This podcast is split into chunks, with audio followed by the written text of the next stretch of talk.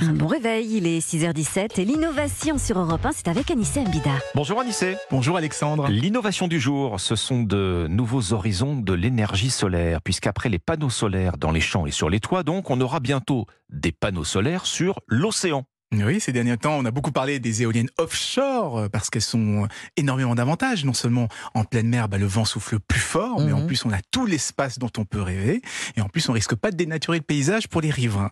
Eh bien, c'est la même logique avec les centrales solaires offshore. Je ne sais pas si vous le savez, mais l'énergie solaire est aujourd'hui l'énergie la moins chère à produire au monde, moins chère que le charbon, moins chère Mhm. que le gaz.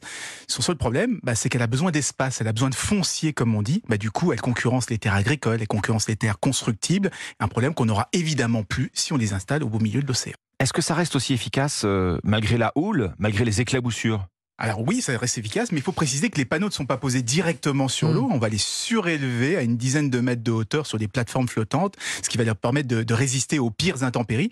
D'ailleurs, c'est une technologie qui est largement éprouvée puisque c'est celle qui est utilisée depuis des années sur les plateformes Ah oui. pétrolières ou sur les, les éoliennes offshore. Et c'est un consortium belge qui est mené par la société Yann de Noul euh, qui cherche actuellement à développer ce type de centrale flottante. Et après des tests plutôt concluants en labo, bah, ils viennent de lancer la construction de leur première installation en conditions réelles. Ça se va se dans la mer du Nord.